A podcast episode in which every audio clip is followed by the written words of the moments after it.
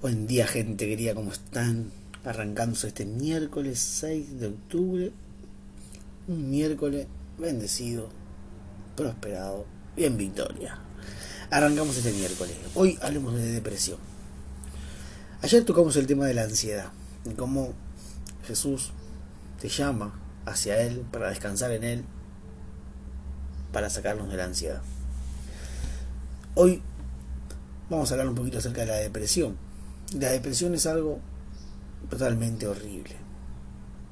Estar deprimido o estar en depresión es continuamente estar en una oscuridad eh, que se hace eterna, que te pesa levantarte, que te pesa ir a trabajar, que te pesa eh, convivir con los que convives, te pesa el estar con vos mismo. Y viene el desgano, no te bañás, no te querés eh, mucho menos arreglar la ropa, mucho menos arreglarte vos. Y se vuelve tan oscuro el, la atmósfera digo, cuando estás en, en depresión que todo lo que te rodea se ve afectado.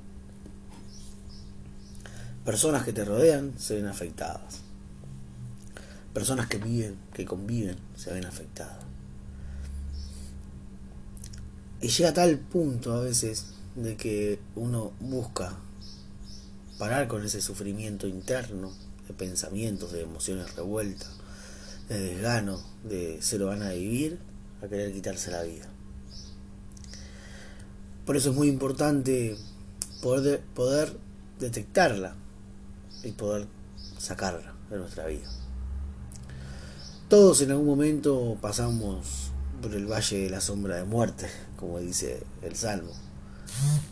Y, y cuando pasamos por ese valle, por ese valle, por ese, esa breve situación, se vuelve todo tan oscuro que es totalmente terrible.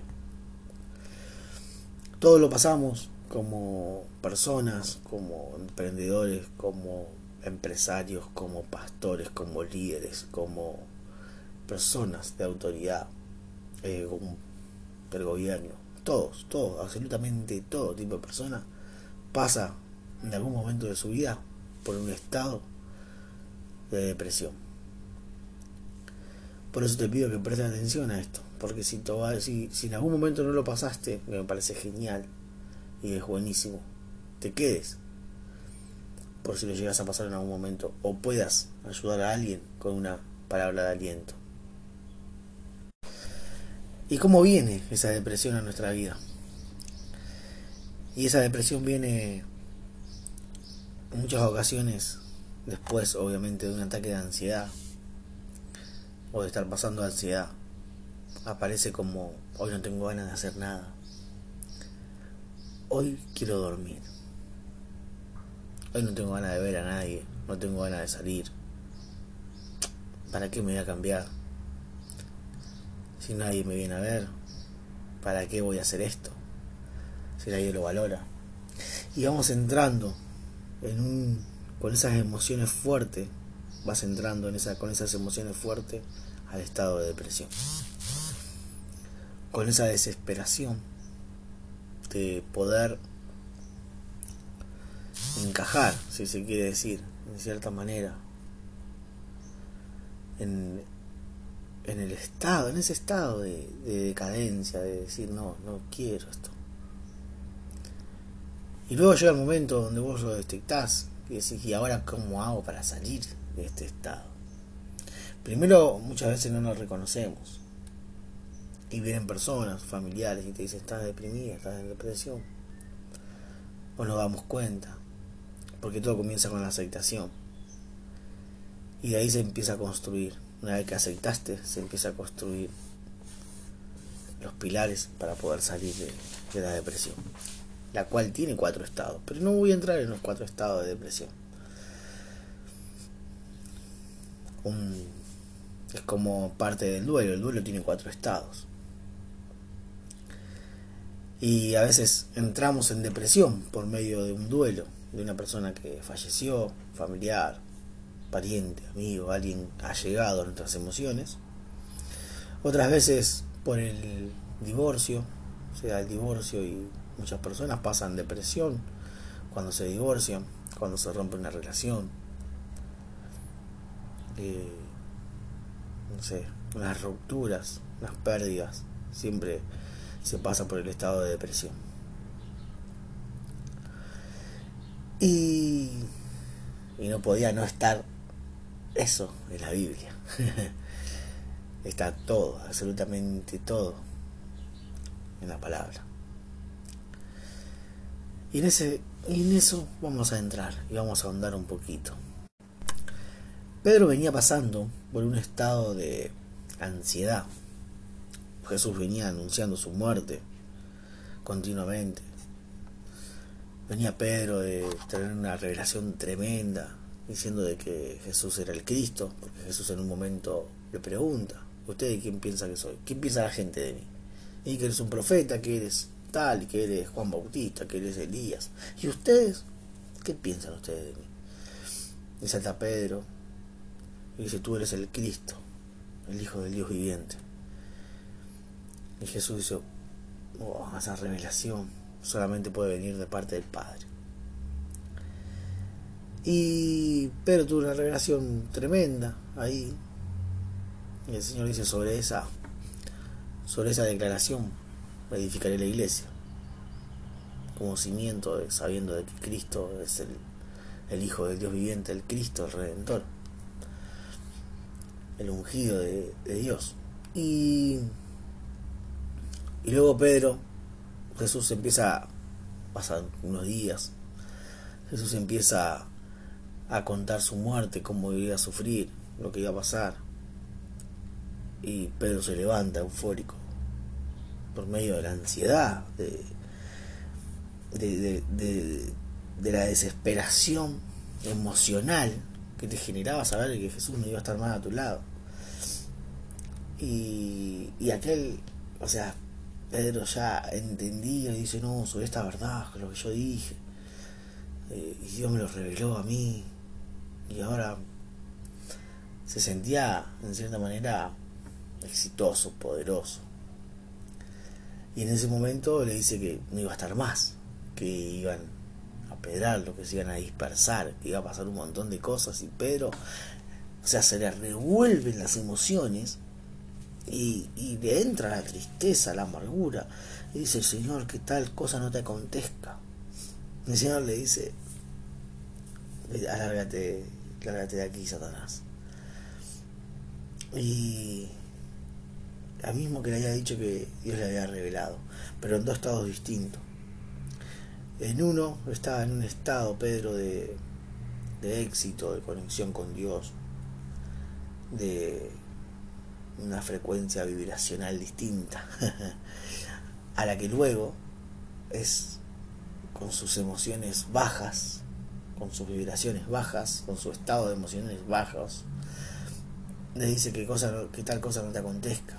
Pero era necesario pasar por la cruz, porque Jesús le estaba diciendo, pero voy a resucitar, voy a pasar por la cruz para salvarlos a todos, a todo que en, él, que en mí cree, para que sea salvo. Y yo voy a hacer la conexión entre el cielo y la tierra. Voy a hacer la, la, la reconciliación entre la humanidad y Dios. Y pero en su estado de emociones baja, podía romper ese propósito con las palabras que dijo.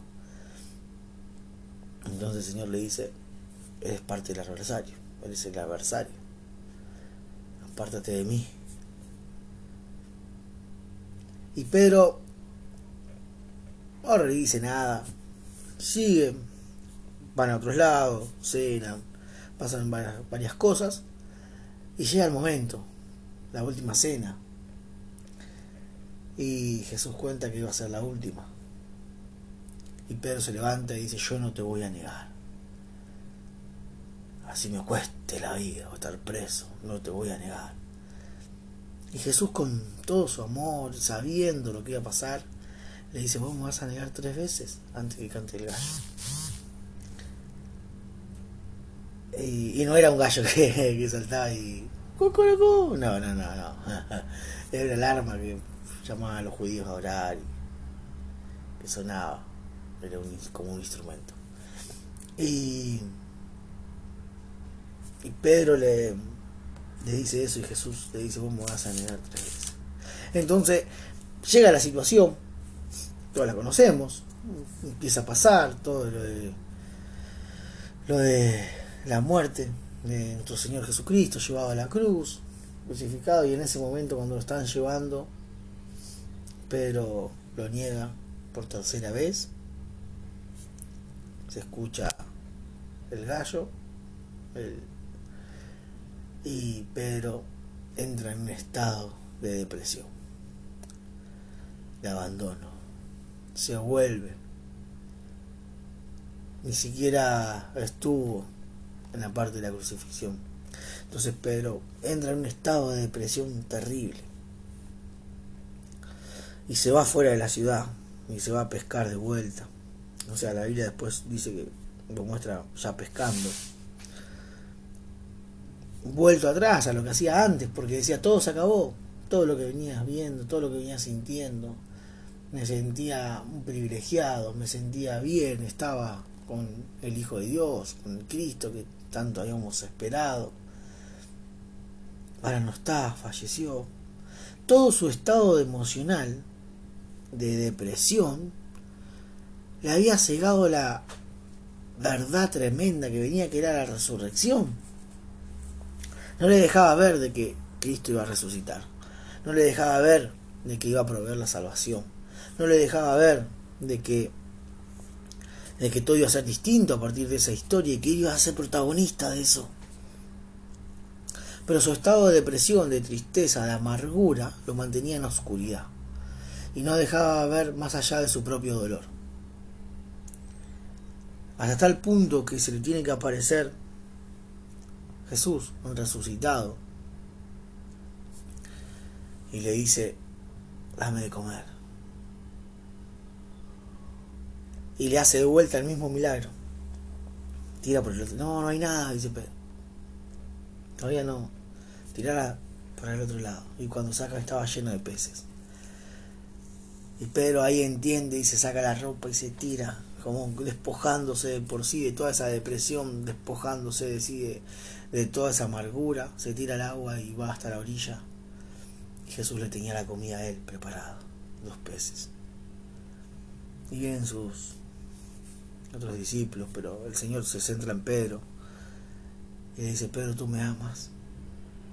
Filio, Señor, Señor, sabes que te amo pero no era el amor que el Señor buscaba que le revele, sino que era el amor de cariño, filios, fileos, le decía Pedro. Y era ese amor de cariño, de amigo. Y Jesús le dice, no, Pedro, ¿tú me amas? Apacienta mis ovejas. Pedro, ¿tú me amas? Por tercera, segunda vez, y Pedro le dice otra vez, filios, Señor, fileos, Señor porque todavía no podía entender, no podía decirle, Señor, eh, ágape, el amor ágape incondicional, entregado por completo, porque él sentía que había fallado, él sentía que había fracasado, él sentía el dolor la tristeza y la amargura en el estado de depresión que, estaba, que había pasado. Y Jesús se le revela nuevamente, le, habla nuevamente, perdón, y le dice, Pedro, tú me amas por tercera vez. Y Pedro desde su interior y eufórico, ya con, con, con potencia, como esta es la tercera vez que uno dice, y Señor, ágape, sabes que te amo incondicionalmente, que eres todo para mí, que no puedo más seguir así, que mi amor por vos va más allá de todo.